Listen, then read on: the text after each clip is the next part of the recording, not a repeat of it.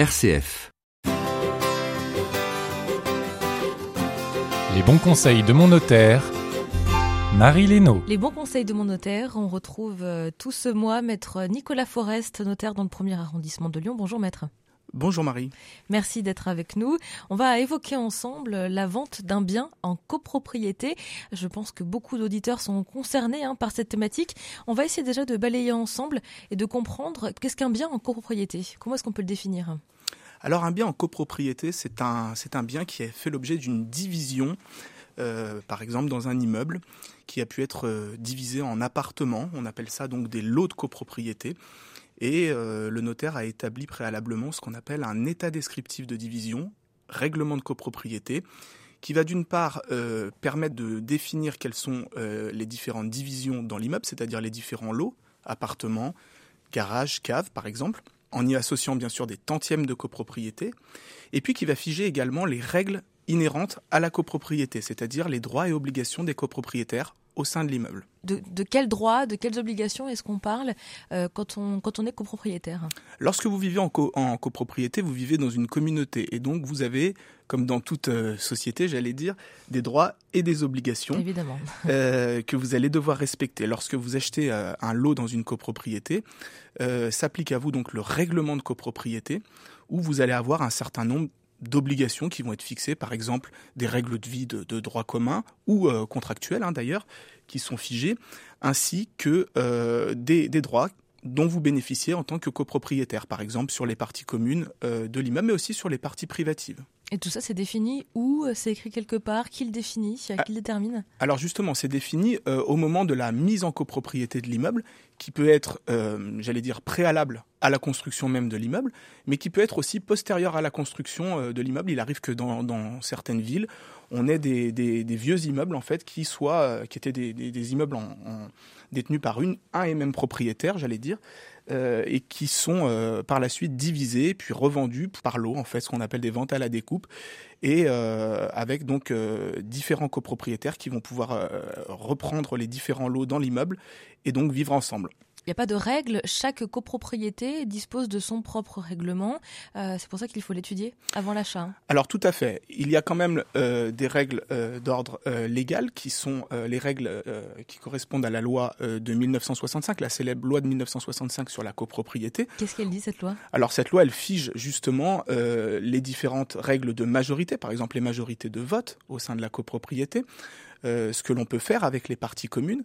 Et puis, euh, toutes ces règles sont répertoriées, bien sûr, dans le règlement de copropriété, avec d'autres règles qui sont également fixées, cette fois-ci des règles contractuelles, non plus des règles légales, mais des règles contractuelles, qui vont ensuite s'appliquer à l'ensemble des copropriétaires. Est-ce que vous avez des exemples précis concernant euh, ces règles qui, qui s'appliquent à l'ensemble des copropriétaires? Comment, par exemple, on va pouvoir jouir d'une partie commune ou d'une partie commune spéciale Exemple, si dans la copropriété, il y a un petit bout de jardin ou euh, un hall d'entrée Mhm. ou euh, Ce qui est souvent le cas, d'ailleurs. ce qui est souvent le cas bien sûr, ou euh, un local à, à vélo ou un local à poussette, comment on va pouvoir et devoir suivre ces règles qui s'appliqueront à tous? Mais finalement, c'est pas très souple comme règle. Est-ce que justement il faut la respecter à la lettre ou est-ce que ça laisse un petit peu la place à eh bien aussi l'évolution dans le temps euh, euh, Les mœurs, les coutumes, euh, euh, les habitudes changent aussi. Euh, Peut-être qu'une règle peut être euh, dépassée au fil du temps. Vous avez raison, c'est pas très souple, euh, d'autant que, comme vous le dites, la société évolue, les lois évoluent, et puis le contrat même peut évoluer dans ce qu'on appelle euh, des modificatifs au règlement de copropriété. Par exemple, si une partie commune est cédée, par exemple, si euh, on se rend compte qu'on doit changer la destination euh, d'un lot. C'est l'exemple, par exemple, du, du, du, du lot euh, d'habitation qui devient un lot à usage professionnel ou inversement C'est possible ça. c'est possible. Il faudra se conformer au, au choix, à la volonté des copropriétaires, sans parler d'ailleurs de- des règles d'urbanisme, hein, qui sont complètement autre chose, qui sont une, une autre euh, typologie de, de règles. Mais en tout cas, dans la copropriété, il y aura des règles qui devront s'appliquer à tous. Dans tous les cas, un bien en copropriété le restera à vie ou pas? Alors non, Pas on peut, on peut également euh, décider que la copropriété a une fin, par exemple parce que euh, l'ensemble des lots sont réunis autour d'une même personne. Euh, dans ce cas-là, on procède à une dissolution de la copropriété. Mais on peut également la scinder la copropriété, c'est-à-dire que elle peut faire l'objet de ce qu'on appelle une scission de copropriété. Euh, une scission, c'est on scinde la copropriété en deux copropriétés distinctes, par exemple parce qu'il y a deux bâtiments. Deux immeubles différents sur la même copropriété, par exemple. Sur la même assiette cadastrale et qu'on voit plus tellement l'utilité de, d'avoir deux copropriétés, enfin plutôt d'avoir une copropriété et qu'on souhaite en créer deux distinctes avec deux règles de fonctionnement différentes, c'est-à-dire deux syndicats des copropriétaires, syndicats des copropriétaires étant l'ensemble des copropriétaires, et puis euh, le plus souvent deux syndics de copropriété. Le syndic, c'est celui qui va euh, administrer les parties communes générales et spéciales de l'immeuble. On va essayer de vendre justement ces biens, ce bien en copropriété. On a plusieurs options hein, qui s'offrent euh, à nous, des très classiques pour commencer peut-être? Alors c'est vrai que traditionnellement on a tendance à vouloir vendre son bien immobilier par soi-même. c'est ce qu'on fait parfois sur Le Bon Coin pour ne pas citer ce site. Euh, mais on peut aussi euh, avoir recours à un professionnel. Alors ça peut être euh, un professionnel de l'immobilier, une agence immobilière ou un négociateur immobilier, mais on ne pense pas assez souvent à son notaire qui peut également aider son client à vendre un bien immobilier en copropriété. Alors comment ça fonctionne? On va voir son notaire pour lui dire qu'on veut vendre. Souvent, on va voir son notaire pour lui dire qu'on veut acheter. ça marche souvent dans l'autre sens. Vous avez raison, mais il arrive qu'on euh, ait besoin de vendre, notamment dans des successions, par exemple, pour payer des droits de succession ou euh, tout simplement parce qu'on veut vendre son, son, bien immobilier au meilleur prix. Et dans ce cas-là, on peut confier à son notaire un mandat de vente. Alors un mandat de vente, ça peut être un mandat de vente tout à fait classique. Dans ce cas-là, le notaire va rechercher un acquéreur pour le compte de son client vendeur, au meilleur prix bien sûr et aux meilleures conditions pour lui. Mhm.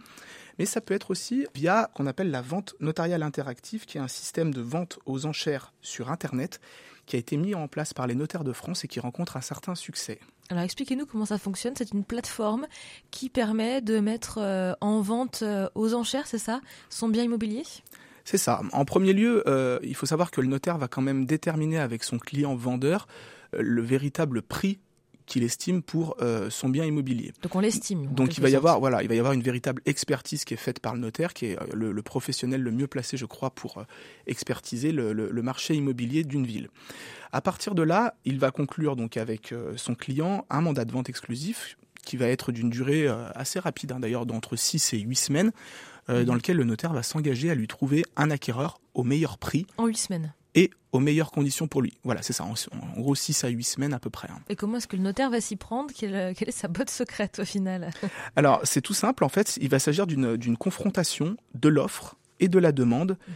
euh, un peu comme, euh, comme sur eBay, j'allais dire, où euh, il va y avoir des inscriptions qui vont être faites par différents candidats acquéreurs qui vont euh, se battre en quelque sorte euh, sur, des, sur, un, sur un site pour euh, enchérir pour un bien immobilier. Alors souvent on se dit un acte d'achat c'est pas un acte anodin, il faut visiter ou même contre-visiter un appartement ou une maison avant de, de, se dire potentiellement je peux faire une offre et l'acheter.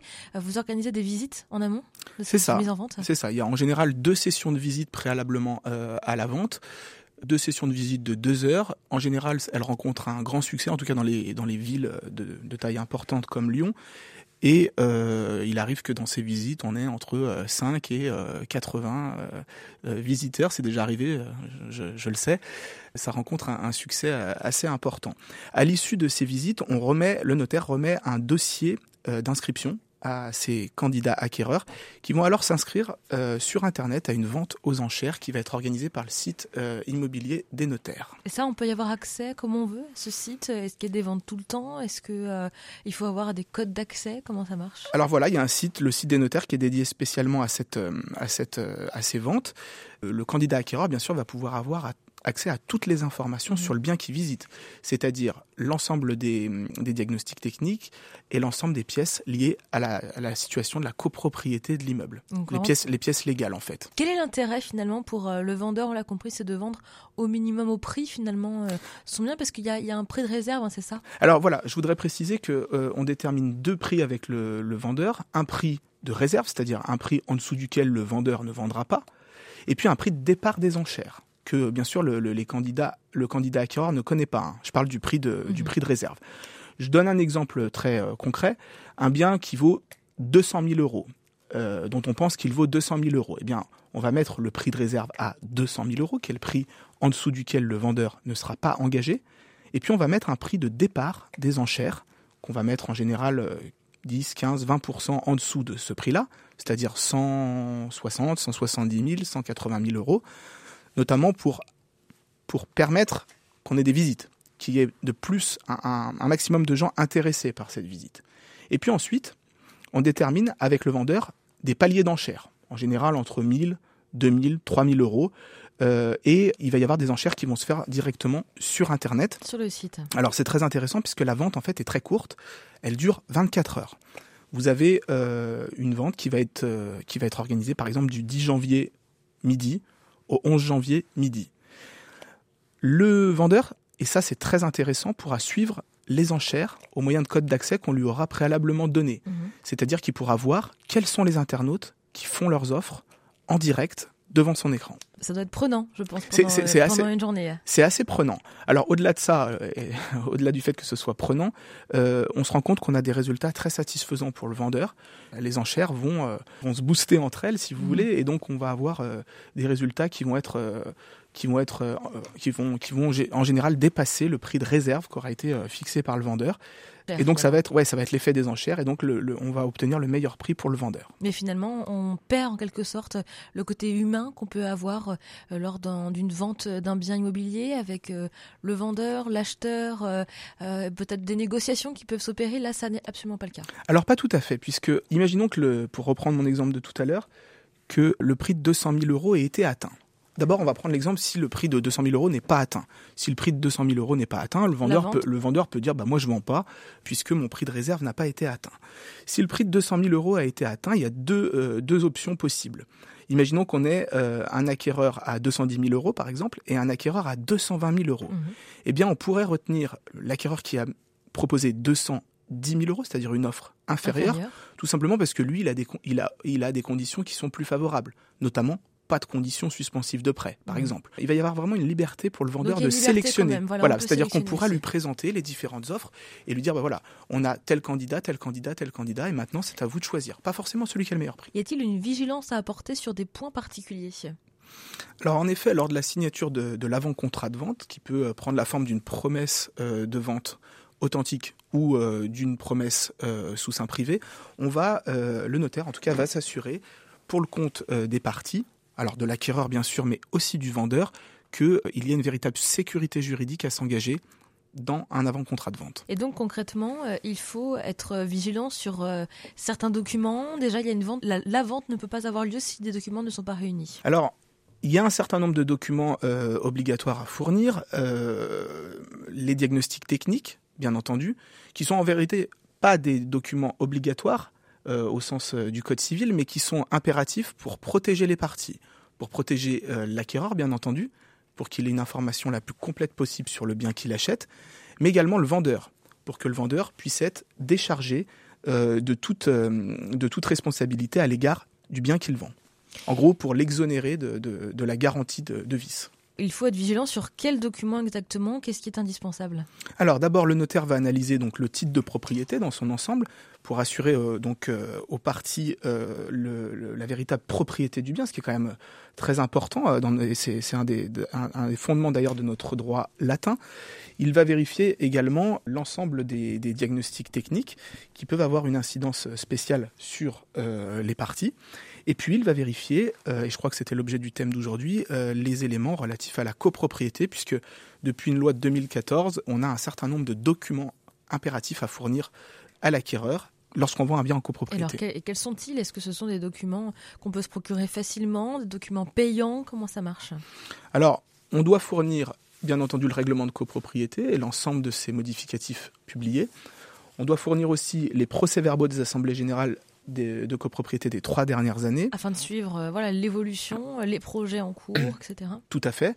On doit remettre également à l'acquéreur le carnet d'entretien de, de l'immeuble, qui est un peu le carnet de santé de l'immeuble, et puis la fiche, euh, synthétique de l'immeuble, la fiche d'immatriculation de l'immeuble.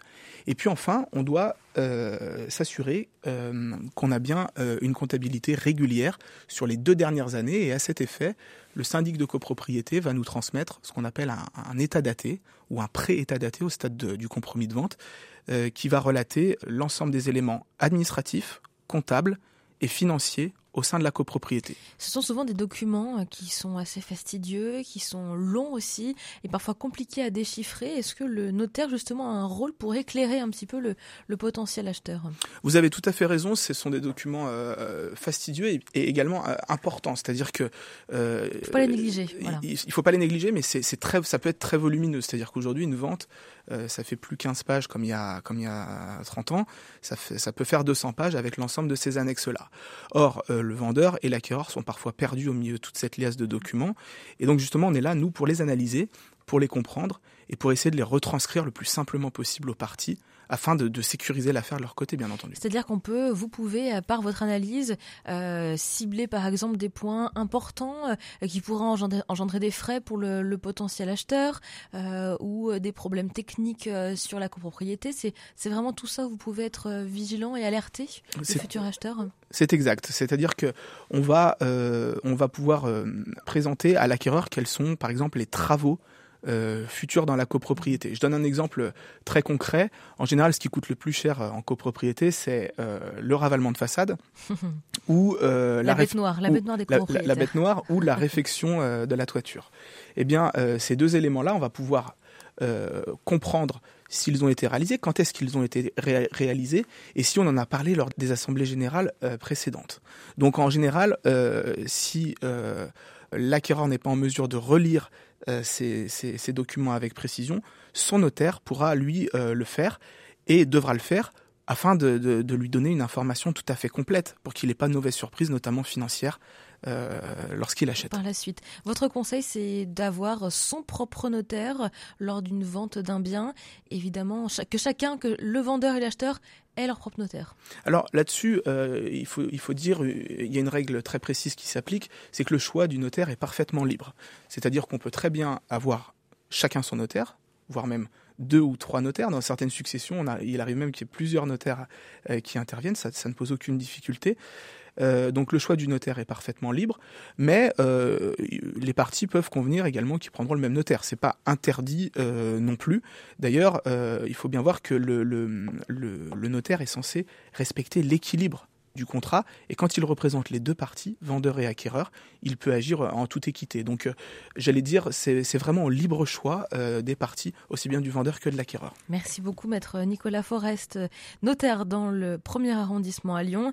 Voilà votre vos chroniques sur la vente d'un bien en copropriété sont à retrouver en podcast sur rcf.fr rubrique les bons conseils de mon notaire. À bientôt sur notre antenne. À bientôt Marie.